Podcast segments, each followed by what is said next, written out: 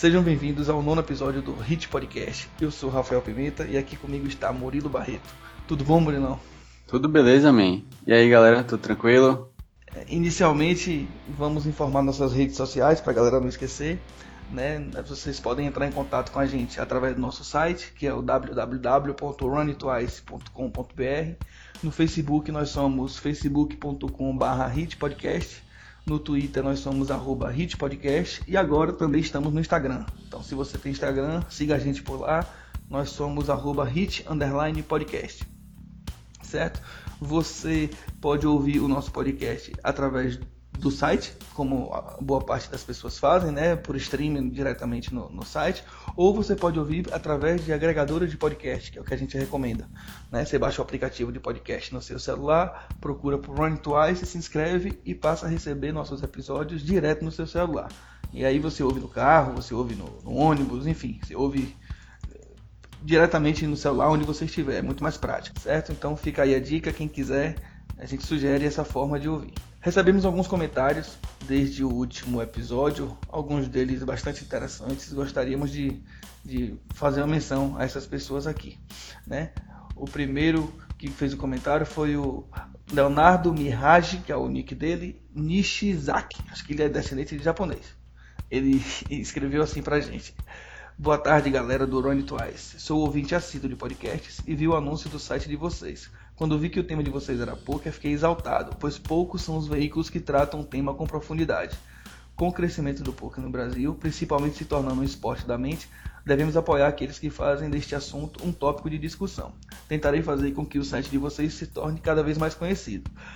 A gente fica muito agradecido, Leonardo. Que bom que você está gostando, né? É, muito bom mesmo também. Esses feedbacks assim a gente gosta bastante, porque não é, não é nem só pelo fato do cara estar. Tá é, engrandecendo a gente e tal. É.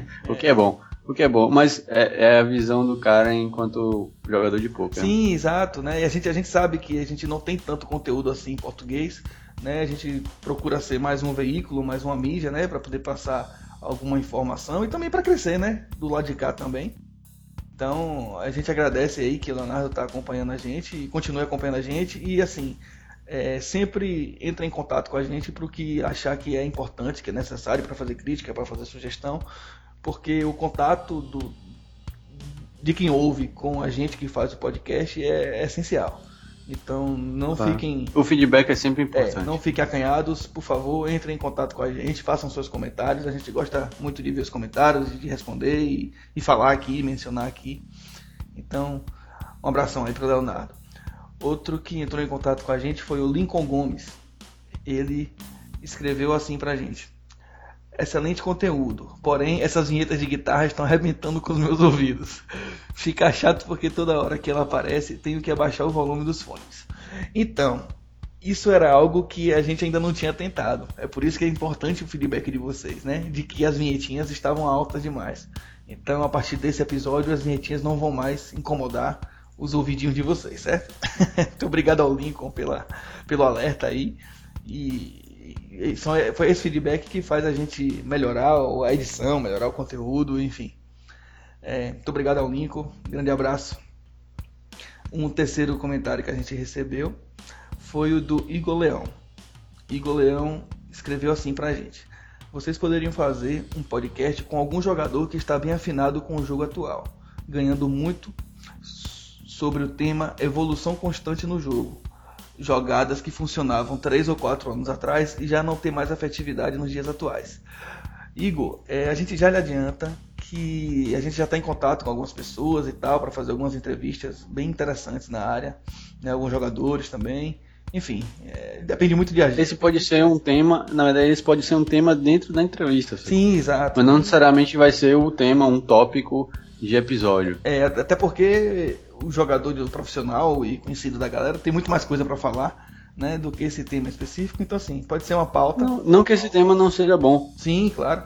Mas é uma coisa que é, talvez seja só um, um, tópico dentro de um episódio. É, exatamente. Eu acho é, que Acho que pode ser, sim, pode estar. É, vamos, vamos, vamos tentar trabalhar ele e ver se ele cabe num episódio interessante aí ou se a gente bota ele como um ponto da pauta. Mas é isso, continue mandando essas sugestões pra gente que é isso que, que direciona a gente, é isso que faz a gente escolher um tema ou outro, é o feedback de vocês. Muito obrigado ao Igor Leão.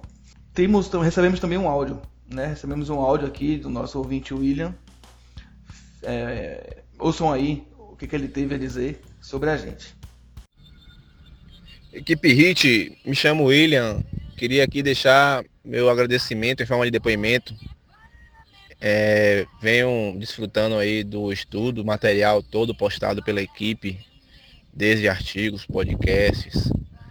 Sou um assíduo ouvinte de vocês e tento o máximo possível acompanhar tudo que vocês colocam no ar. É, principalmente os episódios 5, 7, 8, para mim foram os que me, me impulsionaram mais. Mas determinante agora é o recente episódio 8, falando sobre multitabling, veio abrir muito meu horizonte e acredito eu agora, iniciante que sou, pouco ainda do jogo que conheço, tá adquirindo os frutos, né, recebendo resultados aí. E quem sabe me preparando para novos desafios. Obrigado equipe Hit aí pelo material e bom trabalho a todos. Então, é, é, sempre bom receber esse tipo de, de, de, feedback, né, dos ouvintes e tal. A gente agradece ao William por, por, por toda. Saber que a gente está fazendo uma mudança na vida das pessoas, né? Isso é legal, isso é bacana. É, eu acho que é mais legal até do que gravar. é, posso crer. Só essa, esse, esse tipo de, de, de, feedback que ele já deu já vale ter feito o, o podcast né? Só em saber que um dos episódios acabou mudando a forma e para melhor de, de, alguém jogar, de alguém trabalhar no, no, nosso joguinho aí, já, já valeu a pena. Né? A gente agradece ao William por, por toda, todo o acompanhamento, todos os episódios ele comenta, todos os artigos ele lê também. É, o William é um, é um amigo, é bem, bem, bem assíduo do nosso, do nosso podcast, a gente agradece. Que bom, né? E a gente fica feliz também porque o cara tá evoluindo. Independente de ser, independente de ser pelo fato de estar tá ouvindo ou lendo um artigo nosso, sacou? Mas o fato dele estar tá buscando é, crescer e, e, estudar mais. Que né? na verdade é o objetivo principal, né? A gente faz o podcast. Exatamente, o nosso objetivo é ajudar, sacou a galera? É estar tá compartilhando nosso, nosso conhecimento. Também. Na intenção da galera evoluir, da galera melhorar, da galera é, seguir algumas sugestões que a gente dá, né? Se, se acharem que, que vai ajudar no jogo, e assim evoluir. Pelo visto, isso tem acontecido e a gente fica muito feliz. Antes da gente entrar na, na pauta do dia, eu não posso deixar passar em branco aqui, né? Tenho que dar parabéns a Murilo, porque Murilo foi jogar pela primeira vez. Na verdade, parabéns vai ser duplo, porque inicialmente eu ia dar o parabéns pela primeira participação dele no circuito baiano de poker.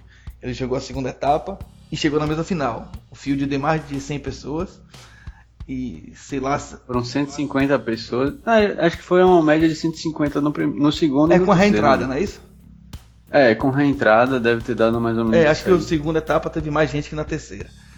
Enfim, é, Murilão, a primeira participação dele já chegou na mesa final. Infelizmente, na primeira vez que participou, achou um cooler na mesa final, né? O 9-9 dele achou um vala-vala. E aí o vala-vala segurou. Mas na segunda vez não teve conversa e Murilo puxou o troféuzinho pra casa. É. Brinque. Jogou a segunda etapa, foi pra mesa final e jogou a terceira etapa e cravou. Tá bom? Tá pouquinho ou quer mais? Tá muito Ave bom. Maria. Então, Murilão aí, meus parabéns. Resultadaço. Valeu, resultadaço mesmo. No outro dia ele foi jogar o Second Chance, o povo dando parabéns tal. E que nem gente que ele nem conhecia dando parabéns a ele, falando que ele jogou muito e tal. Então, foi bom, foi bonito de ver. Postamos até uma fotinha lá no, no Instagram e no, no Facebook, quem quiser ver lá, da, da cravada. Cavou com as idama, não foi, Murilo? As idama. É, é isso aí. É uma mão boa, né, é mais ou menos, um pouquinho só, né?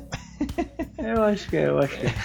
E aí, pronto, o Murilão vai jogar esse, esse, esse circuito baiano todinho aí até o final, até o final do ano. Né? E quem sabe partir daí para um BSOP, para jogar outras coisas maiores. Rumo, rumo é WSOP, é... né? WSOP é, é o limite. É limite nada, pô. Limite é Big One, tá ligado? Ah, vixe, você tá ousado, viu? Acabou de cravar Cada degrau o baiano e já tá falando de Big One Drop. Cada degrau de uma vez. Só não pode botar um limite tão baixo. É, né? WSOP é um limite baixo? Enfim, vamos para o que interessa, vamos partir para o nosso episódio do dia. Então, escolhemos o tema Sua família e o poker, amor ou ódio. É um tema que a gente tem certeza que todo mundo, mais cedo ou mais tarde, passa por um, por um dilema com relação a esse tema. Todo mundo se envolve numa situação em que os pais olham o poker de um jogo de uma forma diferente, a, a namorada, o namorado, enfim. Então tem muita coisa para falar sobre esse tema aí. Eu já passei por isso. Eu já passei por isso também. É normal, a gente sabe disso, né? O que mais tem é, no poker é esse, esse ranço de ser uma coisa ruim, mas que é exatamente para isso que a gente está aqui, para exatamente quebrar, tentar quebrar um pouco dessa barreira, né? mostrar um, mostrar um pouco mais do poker como um, um esporte, como um trabalho, é, como uma profissão mesmo, ou até um hobby, né? Uma coisa mais tranquila, mas não aquela coisa dos, das antigas, né? Que é de gente perdendo casa, não sei o que lá. Que inclusive é uma coisa que a gente via muito nos filmes, né? É, é assim, todo mundo sempre conhece, né, dos avós e tal, de gente que perdeu perdeu casa, perdeu carro, perdeu muito dinheiro, né, perdeu fazenda, perdeu tudo jogando. Então nem sempre poker, né? Às vezes a galera antigamente jogava muito 21 também, né? Blackjack e pífio, tem, tem a galera que joga, joga pífio apostado. E, enfim, acaba associando o jogo de baralho a um jogo de azar e a um jogo que as pessoas perdem dinheiro. É, inclusive, inclusive na minha família, man, rolou um caso desse, tá ligado? De perder casa. Tipo assim, é, sei lá, tatara, tataravô meu. Lá, uma parada assim, tá ligado? Mas, é, que é dentro da minha família que se eu falar com meu avô que eu jogo pouco, é capaz de ele te deserdar, te tira do testamento. Ele tem um infarto, tá ligado? Sei lá. Independente de ganhar ou não, man. Sacou? É, é exatamente por conta dele já ter tido um trauma na vida dele, sacou? Na minha família, na minha família também tem, na família de minha esposa, inclusive com pessoas que estão aí, viva e tal, e, e não jogava pouco, na verdade, né? Jogavam outras coisas, mas assim, que tinha uma relação muito próxima com o jogo e que isso foi motivo é, de problema. Só pra fazer esse jogo, né?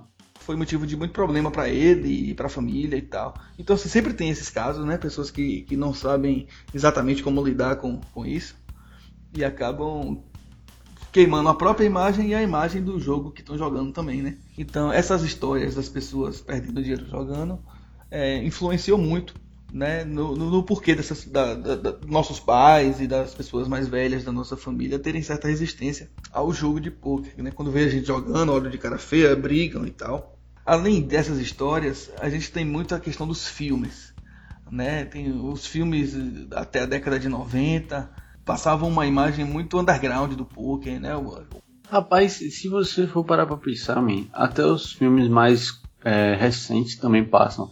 Por mais que sejam, tipo assim, é de leve que passa, tá ligado? Passa assim uma parada bem leve que é um poker é, tranquilo, sacou? Mas o cara perdeu alguma coisa na história.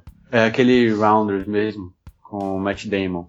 Tipo assim, o cara, ele teve que largar o poker, man, uma hora da vida dele, porque é a mulher e tal, e aí ele teve que largar o poker porque tava dando merda na vida dele, sacou?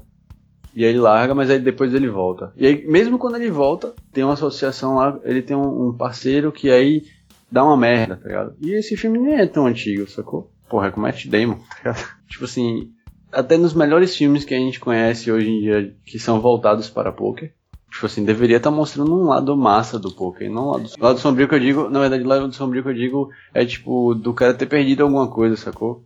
Na verdade, sim, o filme mais recente, talvez o mais conhecido relacionado ao poker é, é 007 Cassino Royale.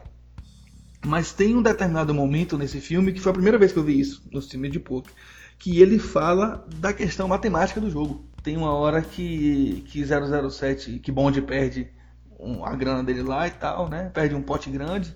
Aí ele sai, vai encontrar com a mulher e com outro investigador lá no, no, no bar. E aí ele fala lá que, que descobriu como é que ele joga, um negócio assim. Aí a mulher, mas você perdeu uma grana. Ela fez assim, mas ele só acertou a carta dele no River. Ele tinha chance de 1 em 23. Sabe? Então, assim, foi um, foi um negócio interessante que eu achei. Talvez tenha passado um pouquinho desapercebido. Mas, mas é um, a primeira vez que eu vi uma menção dessa, que você falar que o cara é, entende a matemática do jogo e que a matemática do jogo estava a favor dele. Tudo bem, o cara tomou uma bad e quem está assistindo que não conhece o jogo não, não sabe o que é uma bad. Não sabe bem o que é, é isso, né? Mas enfim, é, esse acho que é talvez o mais conhecido. Mas tem outros jogos, né? O, o Maverick, né? O Maverick era uma parada do, do, do filme no, no, faroeste. Os caras jogavam no bar, jogavam no, depois começou a jogar no navio, todo mundo armado, não sei o que, um negócio bizarro. Ganha, aí depois o outro que ganha rouba o que ganhou. Enfim, é sempre uma imagem associa associada ao crime. Nunca passa uma imagem legal, sempre passa uma imagem meio catrupiada, né, da parada. Os filmes acabaram é, ajudando a ter essa imagem ruim do poker, né, que a gente hoje tenta desassociar. É isso. E uma outra coisa também que não ajuda nem um pouco é que o poker ele fica meio que associado com os jogos de azar. Primeiro porque ele é um jogo, né? Que a galera já chega dizendo, ah, vou jogar. E tem um fator sorte aí associado, que não tem como negar. É, e tem um pouco. E tem. É, no, no, no curto prazo tem um fator sorte, né? A gente que entende do jogo, a gente que conhece o poker, a gente sabe que o poker não é um jogo de curto prazo, é um jogo de longo prazo. Então a gente sabe que essa preocupação de, pô, perdi agora, não é tão importante. E mas para quem não entende isso e vê que você perdeu naquele dia, é um jogo de azar, sacou? É um jogo e você perdeu. É, é o que importa. Não, é, não importa se, tipo, você perdeu hoje e ganhou duas vezes da manhã e depois, tá ligado? Você perdeu hoje. É, exato. As pessoas não, não param pra pensar. Tipo assim, um exemplo. Você vai e ganha, sei lá, 100 dólares num torneio de um, um dólar hoje. E aí amanhã você perde, depois perde, depois perde. Mas depois você, na, quatro dias depois você vai e ganha mais 100 dólares de novo. Tipo assim, você ficou com um lucro de 150 dólares. Mas aí, como as pessoas veem que você perdeu três dias seguidos, aí fica, ah, aí ó, tá vendo? Ganha e aí só faz perder depois. É, não é porque as pessoas não saibam, não olhem, olhem com, com olhar torto, é porque elas não conhecem qual é a dinâmica. Exato, exato. Por, mas aí é por conta desse, desse pressuposto de ser jogo e quando fala de jogo, lembra de jogo de azar, sacou?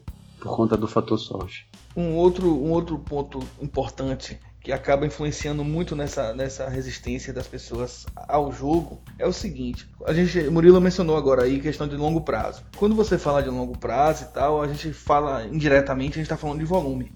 Né, que a pessoa tem que dar um certo volume para que a variância não, não abale né, o seu jogo, o seu bankroll, etc. E as pessoas não conseguem entender que volume e vício são coisas diferentes, né? Toda coisa que você faz com, em, em grande quantidade é muito associada ao vício, especialmente quando a gente está falando de jogo. Infelizmente, por exemplo, quando você vê um, um, uma pessoa que joga tênis, um, um jogador de futebol, o cara joga bola e joga tênis todos os dias durante 8, 10 horas por dia. Né? Jogador de futebol talvez não. O cara é profissional disso, ele tem que treinar, né? Mas o jogador de poker, ele não tá treinando, ele tá jogando, ele é viciado né? eu já ouvi isso, man, já ouvi isso, tipo, de tipo assim, pô, eu, tenho, eu falar, pô, man, eu tenho que jogar sábado, domingo e tal, porque são dias importantes. E todo jogador de poker sabe que, que domingo é o dia mais importante do poker, né? Mas aí eu falo, pô, velho, eu tenho que jogar sábado e domingo, principalmente pra mim que eu trabalho, né, durante a semana. E aí eu tenho o final de semana livre. E escutar, pô, man, você tá viciado, velho. Você fica jogando sábado e domingo. É, é engraçado. Tipo assim, porra, velho, é foda. É o tempo que eu tenho livre para poder trabalhar em cima de uma parada que eu, que eu gosto, que eu curto pra caramba, sacou? E que, e que pra mim é rentável, ainda. Ainda é rentável, tá ligado? Tipo assim, pô, eu tô me divertindo, fazendo coisa que eu gosto, é um trabalho extra pra mim, sacou? Rentável. E ainda sou taxado de viciado, é, tá É assim, eu tava ouvindo esses dias um outro podcast do Nerdcast que os caras estavam falando sobre o vício. Aí chamaram um especialista lá e tal, que, que, enfim, quem conhece dessa questão de vício e tal, ele diferencia lá vício de compulsão. Ele fala que uma das maneiras de identificar o vício é quando você deixa de fazer outras coisas da sua rotina para usufruir daquele suposto vício. Né, para jogar, para beber, para fumar, para usar droga, enfim. E aí quando você fala, ah, eu não vou sair no domingo para poder jogar, fica muito parecendo isso, né? Você está deixando de ter sua vida social para jogar, porque o jogo é, é, o principal da sua vida e etc. E na verdade não é, né? Tem muita questão do, do domingo ser o melhor dia para jogar, porque o, os recreativos estão todos lá e é mais fácil e tudo mais. Mas aí daqui que você explique tudo isso, aí beleza, você pode até explicar, aí a pessoa não pode até não, não perguntar daqui a um mês, mas aí depois ela pergunta de novo, tá fala, comenta de novo, né? É, pois é. Não adianta, tá ligado? Porque some da memória da pessoa.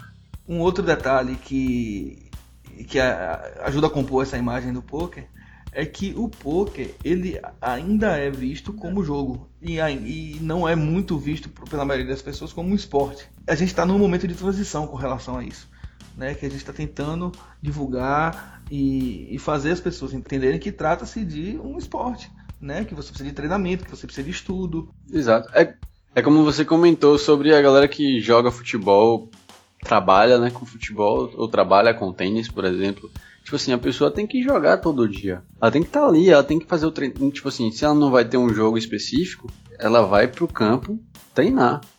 Porque faz parte do trabalho dela, faz parte da profissão dela. Né? A mesma coisa com o jogador. Se você não for pro pano do poker, você vai estudar. Sacou? Você vai fazer uma análise, um review, uma parada assim. É, dentro do nosso esporte poker, a gente tem outras formas também de estar tá treinando, né?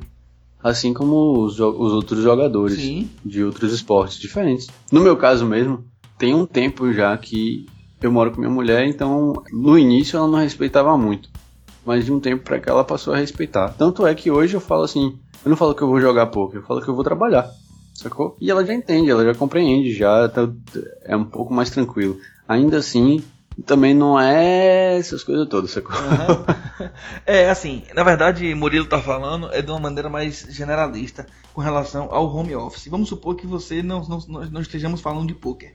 Estamos falando de um, do, você trabalha, você é programador e você conseguiu com sua empresa trabalhar em casa, você trabalha em home office. Muitas vezes, boa grande parte das vezes, a família não entende que quando você está em casa naquele período, você não está de perna para cima você está trabalhando. E esse período que você está trabalhando, ele tem que ser respeitado como se você estivesse na rua.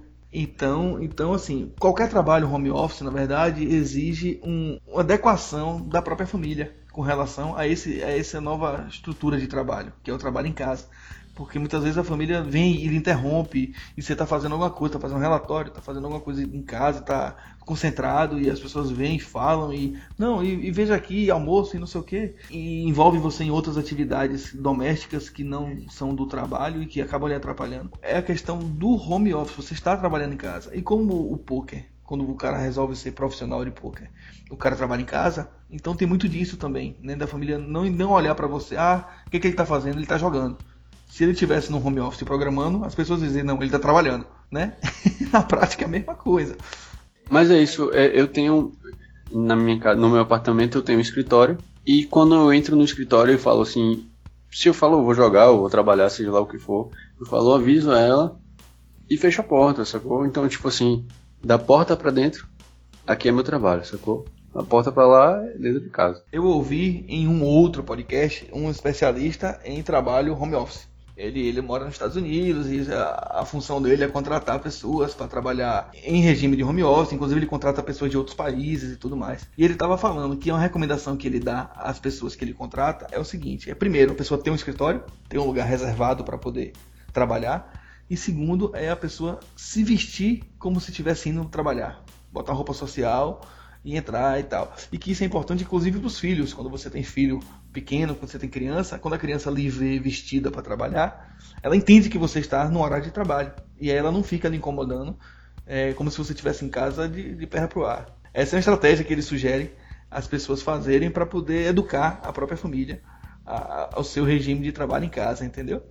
É interessante isso. Eu gostaria, antes da gente entrar na parte de argumentar com essas pessoas, né? A gente vai, a gente vai entrar no capítulo agora sobre como argumentar para poder quebrar essa barreira. Mas antes disso, eu gostaria de, comentar uma situação que aconteceu comigo tem pouco tempo. Eu, eu, fui, eu precisei ir para Salvador um tempo atrás, e aí ia passar uma semana, eu fui numa quinta para voltar numa terça-feira. Queria armar um home game, né?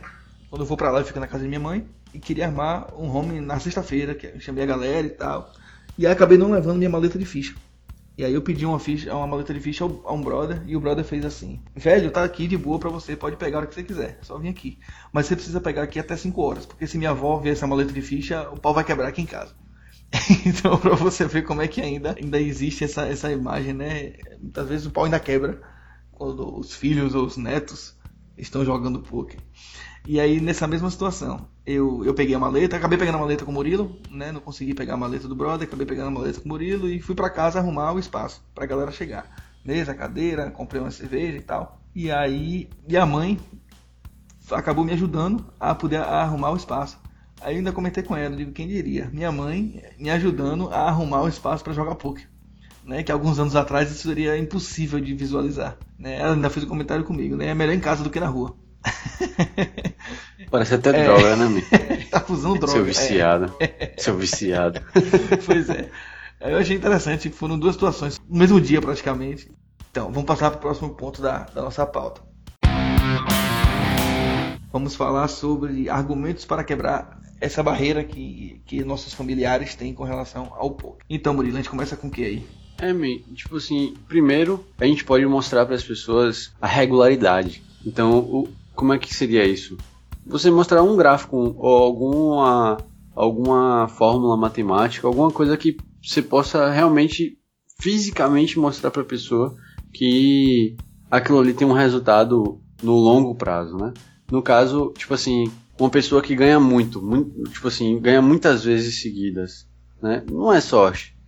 O, se o cara tá ganhando muitas vezes seguidas, aquilo ali ele tem um embasamento e com base nisso, você pode mostrar para as pessoas que tem um algo por trás, né? Que não é simplesmente sorte, que não é ao acaso que aquele cara está sendo lucrativo. Essa é uma forma de, essa é uma forma de você a, apresentar o poker, o poker de forma lucrativa de, de longo prazo e ao mesmo tempo o poker tipo assim tem um conteúdo, tem um estudo, não é simplesmente sorte. Um exemplo que que é meu, que aconteceu agora. Tipo assim, eu fiz um FT de um torneio, do main event do torneio baiano. Com 150 pessoas que entraram? Com 150 pessoas que, tipo assim, a gente sabe que o field de 150 pessoas no online é pouco, mas 150 pessoas no live é, é muita gente. Tanto é que são 3 dias de jogo. Eu fiz um FT no circuito, e no circuito seguinte eu fiz FT de novo, independente de ter gravado ou não, sacou? Eu fiz duas FT seguidas, sacou? Do main event. Então a gente vê que não é uma coisa simplesmente. Você teve sorte duas vezes? É, eu não. Porra. Três dias de jogo eu tive sorte duas é. vezes. Parada é essa. Você é muito sortudo, viu, velho? É, eu sou sortudo. Caralho. Deus do céu. Queria eu ser sortudo assim. Mas é, é um exemplo que a gente pode trazer. Pode até não ser um gráfico seu, pode até ser um, não ser um gráfico seu, pode até não ser uma amostragem sua, mas você pegar amostragens, não é pegar uma só, sacou? Não é tipo assim, ah, eu peguei o gráfico do, do Peçanho e tá ótimo. Não, não é isso, sacou? É pegar gráficos de gente que não, também não, não precisa estar tá lá no topo, sacou? Podem ser pessoas que estão ali ralando do dia a dia, que jogam City Go, sei lá, tá ligado? Que jogam cash game, mas que são lucrativos no longo prazo. Tipo assim, no final do mês os caras tiram a grana legal, sacou? Não, não mata 100 mil dólares por mês, mas tipo assim, os caras matam 10 conto, 10 mil dólares por mês com regularidade, sacou? Tipo assim, todos os meses cara, o cara tem uma média de lucro de 10 mil dólares. Então, assim, esse é uma parada que já é um argumento. Se, se você pegar, por exemplo, o histórico de alguns jogadores, e tem vários jogadores para você fazer isso. Você pega um jogador lá que tem 1 milhão, 2 milhões, 3 milhões de ganho. O cara não ganhou aqueles 3 milhões numa ritada só. Não foi um, um, um evento de sorte e que ele levou. Ele ganhou 100 mil aqui, aí ele ganhou mais 50 mil ali, ele ganhou mais 200 mil ali, e ganhou mais 100 mil. Então foram vários ganhos que ele teve né, durante 3, 4, 5, 6 anos da carreira dele e que mostram que ele não tem tanta sorte assim, né? Que não é possível que aquilo seja sorte, o tempo todo sorte. É, inclusive, inclusive é, tem uma, uma postagem no Intel, no IntelliPoker falando sobre isso. Foi uma postagem, inclusive, de 2013.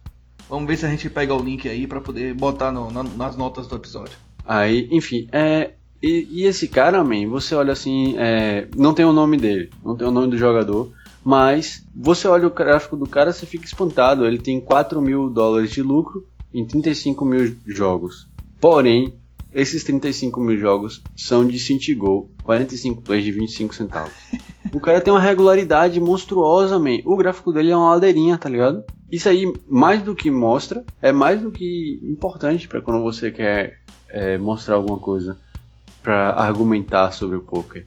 Tipo assim, você pega um gráfico desse cara aí, velho. Não tem nem como você. Não tem como você dizer assim, não. É, você só faz perder dinheiro com o poker. Como, velho? Olha o gráfico desse monstro, velho. Diz aí qual foi a parte que ele perdeu.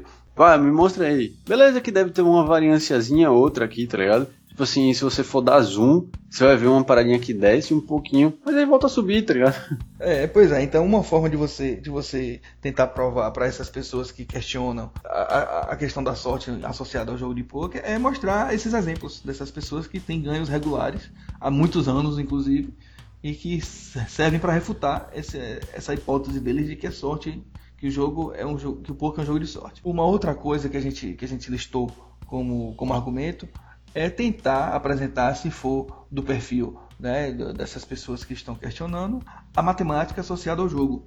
E você mostra a elas que existe um fundamento por trás. Existe um, uma matemática que lhe faz ser vencedor ou perdedor em determinadas situações. E que o estudo desse tipo de, de jogada, dessa, dessas situações, é que vai lhe dando gabarito para você ser lucrativo ou não ser lucrativo. Entendeu? É, apresentar a matemática do poker a essas pessoas né, numa determinada situação, também pode ajudar a reforçar que é, a questão é uma questão matemática. Na verdade, essa é uma ótima forma de você apresentar, sacou, o poker. Mas ao mesmo tempo, como é uma coisa. De... Você vai mostrar ela e você vai explicar o longo prazo. Mas como a gente está acostumado muito com o curto prazo, vai ser um pouco difícil de ela entender. Então você vai ter que martelar isso de que forma? Vamos pegar um baralho, vamos pegar fichas e vamos fazer um, um, um cenário. 100 vezes. E aí dentro desse cenário, a gente vai fazer isso várias vezes para você mostrar para a pessoa. Tipo assim, um exemplo. A gente sabe que o par de ais, vamos pro mais básico de todos, o par de ais contra qualquer outro par tem uma média de 80, 80 20. de 80% de, é, uma média de 80%. De, de vezes ele vai ganhar. Então a gente vai pegar o par de ais, vai pegar um outro par e vai 50 vezes vai bater o flop, tá ligado? 50 vezes vai bater o flop e a gente vai fazer uma análise aqui de quantas vezes o par de ais vai ganhar, sacou?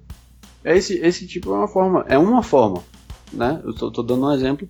É uma, outra, é uma forma de como demonstrar matemática de longo prazo. Uma outra, uma outra coisa que ajuda muito a, a quebrar essa, essa imagem é o que tem acontecido ultimamente, especialmente com o PokerStars, que é associar pessoas conhecidas ao poker. Na verdade, outros, outros sites começaram a fazer isso também, Sim, né? É, é porque a PokerStars, que na verdade foi talvez a, a, Não sei se a pioneira, mas enfim, que ganhou mais, mais notoriedade com relação a isso. Realmente, realmente, se ela foi a pioneira ou não, eu não é, sei. Eu também né? não tenho certeza, mas enfim, os caras. Mas como ela é a maior hoje em dia. Os caras contrataram Cristiano Ronaldo e Neymar somente. E Nadal. É, Ronaldo, Nadal. Ronaldo, É, Nadal, Ronaldo, Neymar. Ronaldo. Pois é, então, só celebridade. Então, assim, essas pessoas elas não vão associar a sua imagem, que já está consolidada, a uma coisa ruim. Somente por dinheiro. Até porque esses caras não precisam tanto de dinheiro assim, porque os caras são trilionários. Então os caras não vão correr esse risco. Os caras conhecem o jogo e os caras sabem que o jogo de poker é, é um esporte e, e, tem muita questão do raciocínio lógico e etc. Do estudo, enfim. A associação dessas pessoas ao jogo de poker é muito bom pro esporte. Uma coisa bacana, man, inclusive, Vila Lobos, tá ligado? O cara é filho de um famosão. E ele tá lá, velho, vivendo Podia do ser poker. baixista, né? Não sei se ele, não sei se ele tá vivendo do poker. Provavelmente tá, porque ele ganha bem. Tá ligado? ele é patrocinado pelo pelo 888. Ele já já bateu fields monstruosos também, sacou? No online, tanto no online quanto no live. Se o cara que podia estar vivendo de uma outra parada, sacou? Resolveu viver de poker. Porque tem uma coisa boa aí, não é, não é uma coisa ruim. O que eu tô querendo dizer não é questão de ser lucrativo ou não. O que eu tô querendo dizer é do fato de não ser uma coisa ruim. Sim, sacou? sim, tô entendendo. Pois é, essa- essas pessoas ajudam a, a quebrar essa, essa, essa barreira, essa- esse argumento. Né, de que poker é um jogo de azar e é uma coisa ruim, etc. Outra coisa que ajuda muito são os programas de TVs atuais que falam de poker, né? A gente tem aí agora no Band Esportes, a gente tem na ESPN, os caras estão estão transmitindo o WSOP quando, todo ano agora. O BSOP, também BSOP, transmite. é, tem transmitido o BSOP também. Então esses programas ajudam muito, porque os caras parece que repetem como um mantra, né, para quem tá assistindo, porque eles sabem que o público que tá assistindo muitas vezes é um público que tá chegando agora, que tá conhecendo agora, que vê ali o jogo de o poker passando e quer conhecer um pouquinho mais. Tá passando os canais ali, né? Tá Ah, zapeando, e aí, ô, para pra poder ver, e aí eles eles martelam o tempo todo que o poker é, é um esporte, que o poker não é um jogo de azar, e tem técnica, e etc, etc. Então, assim, esses programas que tem passado também ajudam a minimizar essa imagem é, e, e mostrar um pouco mais do, do- da qualidade e não da. é, do fator sorte, etc, etc.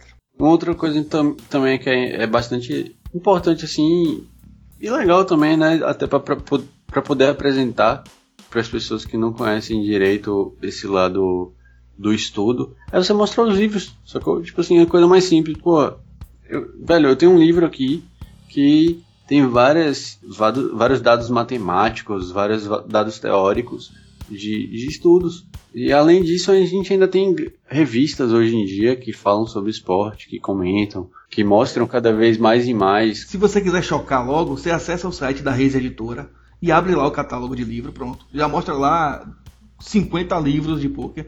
E aí você desafia eles a, a procurar 50 livros de blackjack ou 50 livros de pif, né?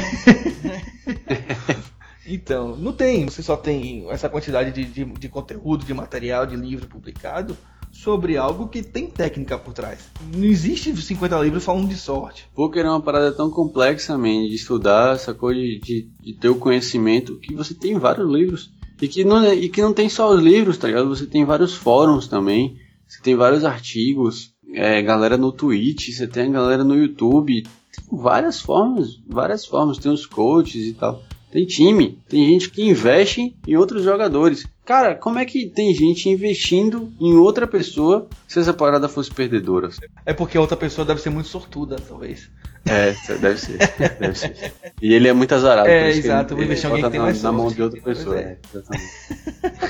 Só se for, né? Então, quando você mostra essa quantidade de material explicando a técnica do jogo, isso causa um impacto em quem, quem, não, quem desconhece esse tipo de coisa, quem desconhece o jogo. E mostra para elas que tem muito conteúdo e muito conhecimento por trás do, das cartas que estão virando ali. Apresentar esse material é importante. E, e, tipo assim, pô, você você tá estudando, você tá se dedicando, e aí você quer mostrar isso para alguém, tipo assim, seu pai, sua mãe, sua, sua mulher, seu marido, e aí você quer, cara, eu tô com eu tô querendo viver disso. Eu tô querendo realmente desenvolver meu jogo a ponto de conseguir ser profissional disso. Como é que você faz? Você mostra, olha, eu jogo esse limite aqui. Por quê? Porque eu tenho esse esse bankroll que me permite jogar 100 vezes esse limite. Exato. Porque eu tenho uma segurança de que eu não vou quebrar. No longo é. prazo, no longo prazo eu não vou quebrar. Por quê? Porque a gente sabe que vai ter um período que vai descer um pouquinho, mas vai ter aquele período que vai subir bastante. Se, se a gente estuda bastante, se a gente estuda bem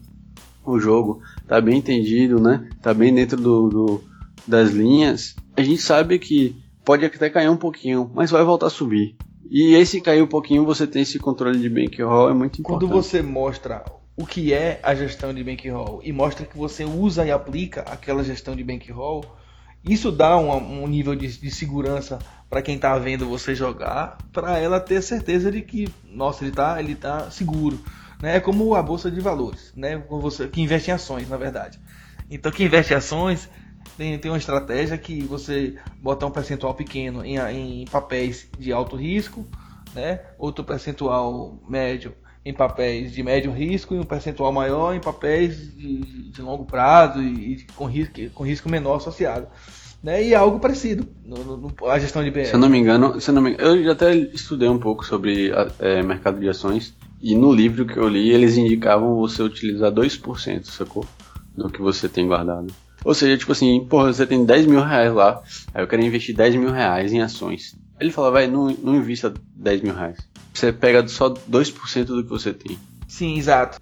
Por quê? Porque ele sabe que nas ações também existe o risco. Assim como no poker existe o risco. Claro que existe, sacou? Por quê? Porque a gente sabe que no curto prazo existe a sorte. Mas no longo prazo a gente consegue bater isso. É, exatamente. Por isso que a gente, por isso que a gente tem a gestão de BR.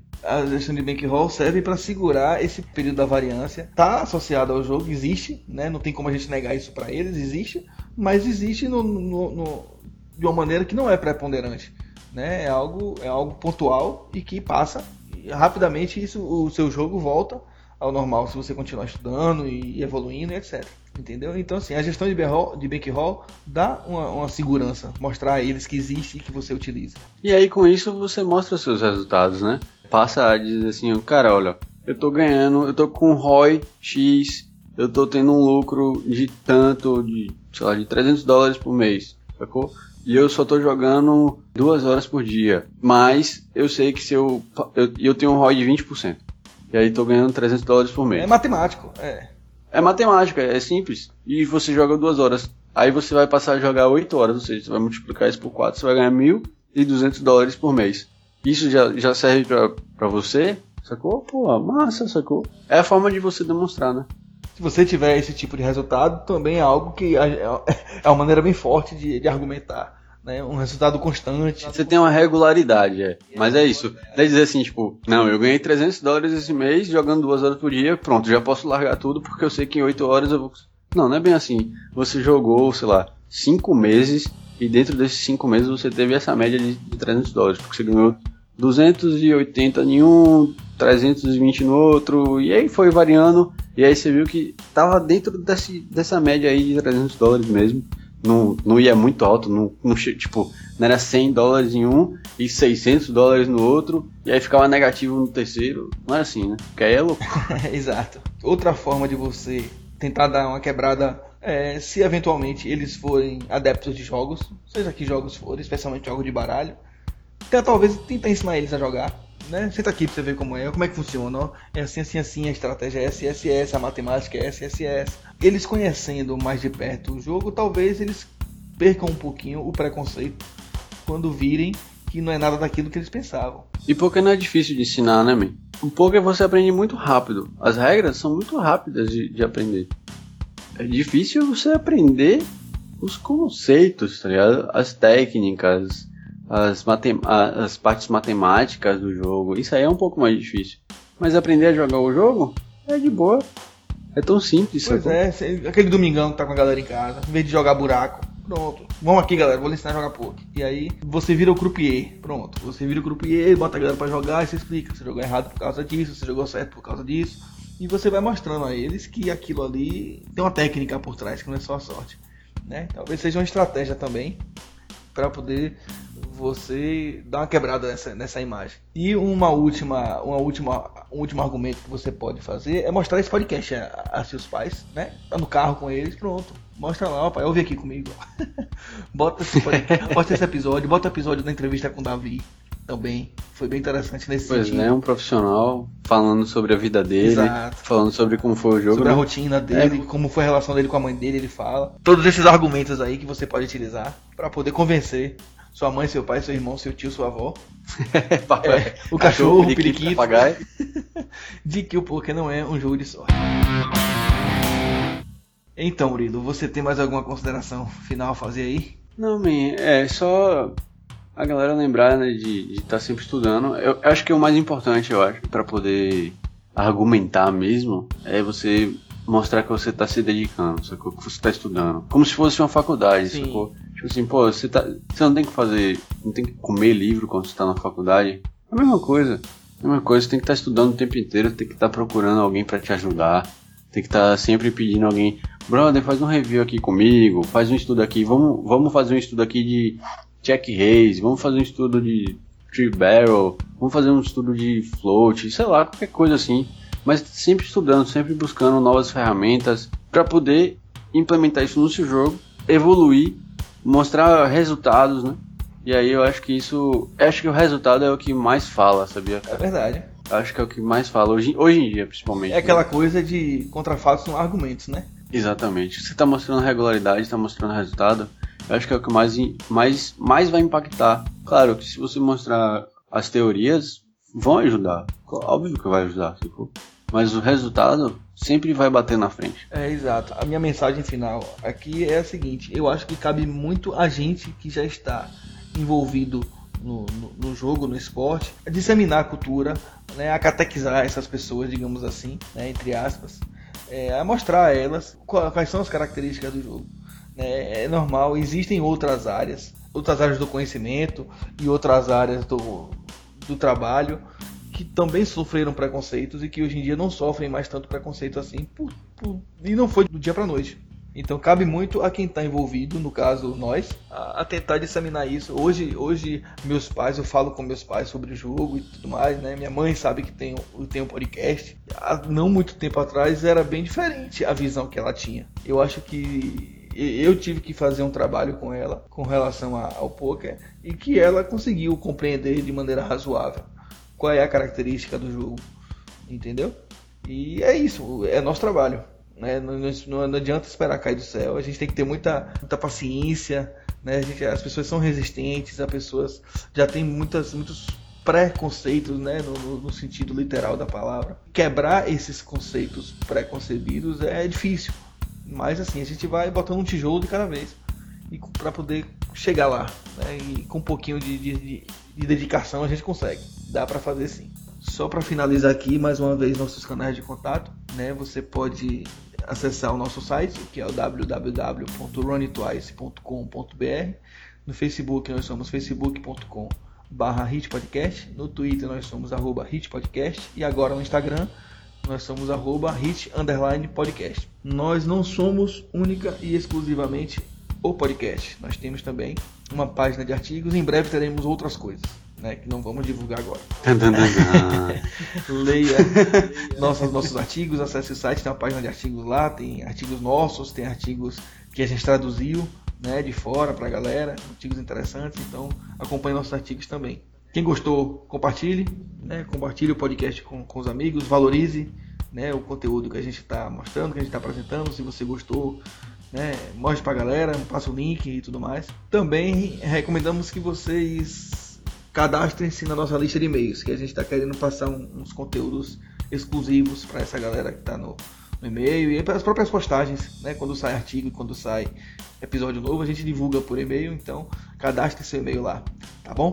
A gente agradece, é um prazer ter vocês conosco, conosco. Então, muito obrigado e até o episódio 10. Valeu, galera. Bom jogo e até mais. Um grande abraço.